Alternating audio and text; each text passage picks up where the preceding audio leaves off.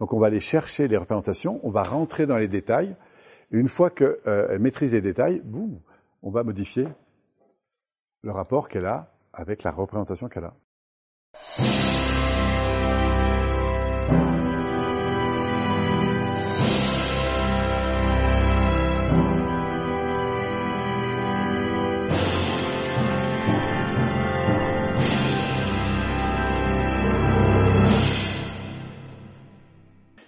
On va jouer maintenant avec... Euh, alors, si juste une petite information que vous avez déjà fait, d'un processus que vous avez déjà utilisé, c'est fermer les yeux, ressentir une émotion, localiser l'émotion, d'accord? Là, on est dans quoi? Dans la submodalité, vous êtes d'accord? Mais qui sont d'ordre visuel, kinesthésique, olfactif ou gustatif? Kinesthésique. Mais en fait, on mélange. Quand je dis à une personne, tiens, ressens cette émotion, localise cette émotion, euh, euh, c'est une c'est une localisation, donc euh, c'est une représentation spatiale. Après, mets-y une couleur, c'est une représentation visuelle. Mais on est toujours dans une bulle, en quelque sorte, une sensation kinesthésique auquel on va donner une couleur, on va donner une texture, on va donner... Parfois, il y a des gens qui me disent, mais moi, ta couleur, ça me parle pas, par contre. Euh, le fait qu'elle se diffuse, le fait qu'elle euh, qu'elle tourne, le fait qu'elle pétille, le fait... il y a plein de possibilités, en fait. D'accord? Et tout ça ne sont que des jeux de submodalité. Pour ceux qui étaient avec nous là dans les bases, vous savez quand je fais faire l'anneau en acier là, d'accord, je fais visualiser le courant, l'énergie qui tourne, et ça. Tout ça, ce ne sont que de là, c'est de la visualisation. Ce ne sont que des submodalités. Le coup du bras, par exemple, qui devient extrêmement raide, ou au contraire, vous avez du mal à résister. C'est des jeux de submodalité, hein, tout ça. D'accord Ce ne sont que des phénomènes hypnotiques. Ça marche? Quand vous vous inquiétez d'une situation, vous êtes d'accord que la situation, elle est, elle n'est pas réelle. Elle n'a pas besoin d'être réelle pour que vous ayez une réaction physiologique. par exemple, fermez les yeux un instant. Imaginez que vous ayez un citron dans les mains. Je vous demande de ressentir la texture du citron entre vos doigts. Vous l'avez? Ok.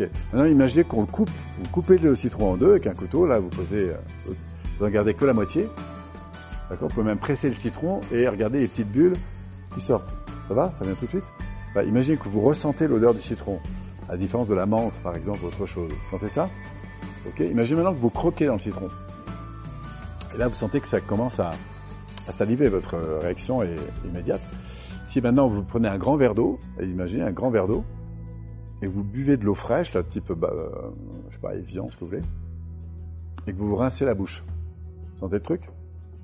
Vous posez le verre, ça va beaucoup mieux. Bon, tout ça, ce n'était que un délire. Euh, Ok Tout ça, c'est du fantasme, en fait. Hein. C'est du... C'est de... Voilà, c'est une sollicitation. Donc le corps réagit à nos représentations, qu'elles soient réelles ou non, le corps réagit quand même. Hein. C'est les mêmes systèmes. Si on avait regardé au scanner dans votre cerveau ce qui se passe, c'est exactement les mêmes zones qui sont euh, sollicitées. Et heureusement, parce que c'est ce qui fait tous vos apprentissages. Et donc du coup, bah, il suffit de les restimuler et puis vous réagissez tel que vous les avez euh, connus, ces situations. Euh, oui, alors dernière euh, expérience, on va fermer les yeux. Allez-y. la dernière fois pour euh, cette matinée. Vous allez imaginer que vous êtes dans le sud de la France, assis sur un rocher au milieu des vignes. Ça va? Il fait beau. Ah, avant, hop, rouvrez les yeux, j'ai oublié de demander un truc. Vous avez un goût particulier que vous aimez? Genre, par exemple, si je vous donnais une sucette qui aurait un parfum particulier, vous prendriez plutôt quoi? Trouvez-vous tous un truc, je vais faire le grand tour. Vous l'avez en tête Ok. Alors fermez les yeux. Voilà. Vous êtes toujours assis sur votre rocher euh, au milieu des vignes, c'est sympa, l'air est frais, euh, il fait bon, vous êtes en Provence. Vous entendez des grillons. Et vous avez cette euh, sucette, vous savez, cette sucette avec, elle est colorée aux couleurs du parfum en question, vous la voyez Et vous avez ce petit bâtonnet blanc strié comme on avait à l'époque, là, vous savez vous avez cette sucette dans les mains, voilà, il fait super beau, il y a du soleil, c'est magnifique. Et là, ce que vous allez faire, c'est que vous allez mettre la sucette en bouche. D'accord? Jusqu'au moment où vous ressentez le, plaisir du goût de la sucette. D'accord? Et après en avoir euh, le goût en bouche, vous allez, toujours assis sur votre rocher, imaginez que vous ressortez la, sucette de la bouche. là, il y, a, il y a du soleil et en fait, c'est une sucette qui est un peu translucide. Vous voyez ce que je veux dire? Il y a des petites bulles à l'intérieur, comme vous voyez. Vous pouvez même regarder le soleil à travers la, sucette, regarder le parfum dedans et garder le goût à la bouche. Et en fait, à l'intérieur de la, sucette, il y a un petit truc bizarre, c'est qu'en fait, c'est un peu une sucette farcée à trappe. En fait, il y, a, un asticot à l'intérieur. Vous le voyez? Il est blanc, un peu crémeux, voilà. Regardez la, sucette avec l'asticot qui est à l'intérieur. Voilà, et euh, évidemment, euh, ça vous donne moins envie de la remettre dans la bouche. Bon, en fait, la réalité, c'est que vous le savez très bien, c'est un farci à trappe. Donc regardez bien la sucette et observez en fait que c'est juste une bulle de sucre blanc, sucre en poudre qu'il y a dedans. Ok C'est juste une enveloppe intérieure, c'est un truc pour les enfants, quoi. D'accord? C'est bon, vous la voyez? Bon, et là, du coup, vous allez remettre la, sucette dans, la bouche, et retrouver le parfum, le goût particulier de la sucette. Sentez ça? Tout d'un coup, vous arrivez sur la partie un peu qui ressemblait à un bout de plastique là à l'intérieur, et là, tout d'un coup, ça bouge un peu. Non, je peux être plaisant. En fait, ça pétille, c'est du sucre. Vous avez déjà vu ça, du sucre pétillant, euh, glace pétillant? Voilà. Et puis, en fait, ça bouge vraiment, en fait. c'est pas vrai. Bon, ressortez la sucette de la bouche. Bon, bref. Revenez ici. Bon, c'était juste pour jouer un peu avec vous. Et vous montrer que, bon, si je vous avais tout de suite dit, au vu de l'asticot, de remettre la sucette dans la bouche, franchement, plusieurs, vous n'aurez pas remis la sucette là, on est d'accord? Qu'est-ce que j'ai fait pour que vous acceptiez de remettre la sucette dans la bouche? Ouais, j'ai gardé l'image, regardez bien la forme qu'elle a, et j'ai modifié le sens que vous pourriez donner à ce détail-là. Et du coup, comme vous avez accepté l'idée de changer le, le, truc en sucre glace, je sais pas quoi, vous. Après, vous l'avez remis en bouche. Là, on a retrouvé le goût. Hein. Et là, je ai dit, tiens, ça bouge un peu. Là. Et là, j'ai vu des réactions évidentes, puisque évidemment, ça vous ramène à l'ancienne information. Donc, ce qui est intéressant, c'est de voir à quelle vitesse le cerveau, en fait, va réagir comme si c'était réel. Et en fait, on est en permanence hypnotisé par nos représentations, ça on pas compte. Mais quand vous êtes inquiet d'une situation, si vous doutez par exemple de la manière dont va se passer une situation, est-ce qu'on est bien d'accord? Que c'est du fantasme D'accord? Rien n'existe si ce n'est dans votre esprit. Vous vous rendez compte de ça? On arrête un peu là-dessus parce que c'est vraiment important ce truc.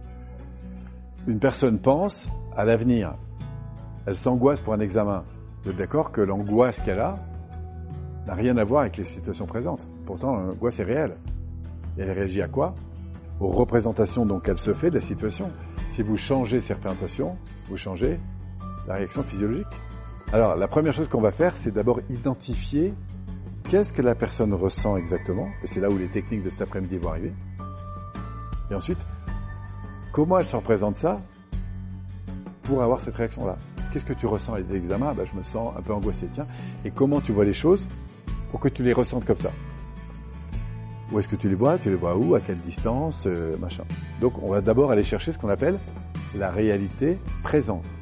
C'est-à-dire présente et inscrite dans son système. D'où vient-elle Évidemment de références passées. D'accord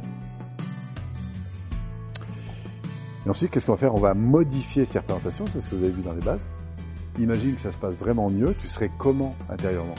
Physiquement, en termes d'expression verbale, au moins avec toi si ce n'est avec tes interlocuteurs, en quelle énergie serais-tu si tu étais au top?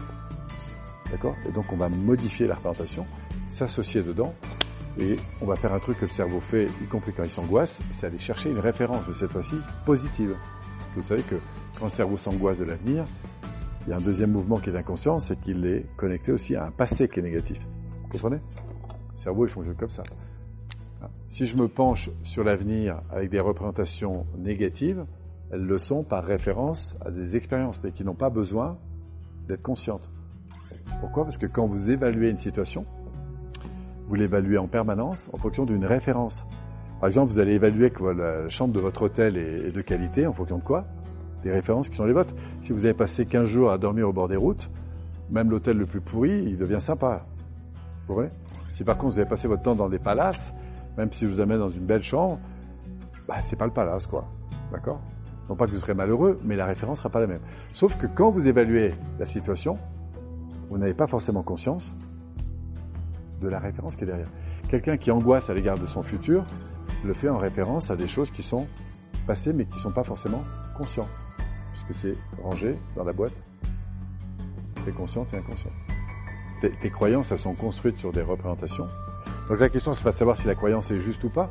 La question, c'est de savoir si elle est aidante ou pas. Et quitte à te raconter des mensonges, autant te raconter les bons. En gros, c'est la conclusion.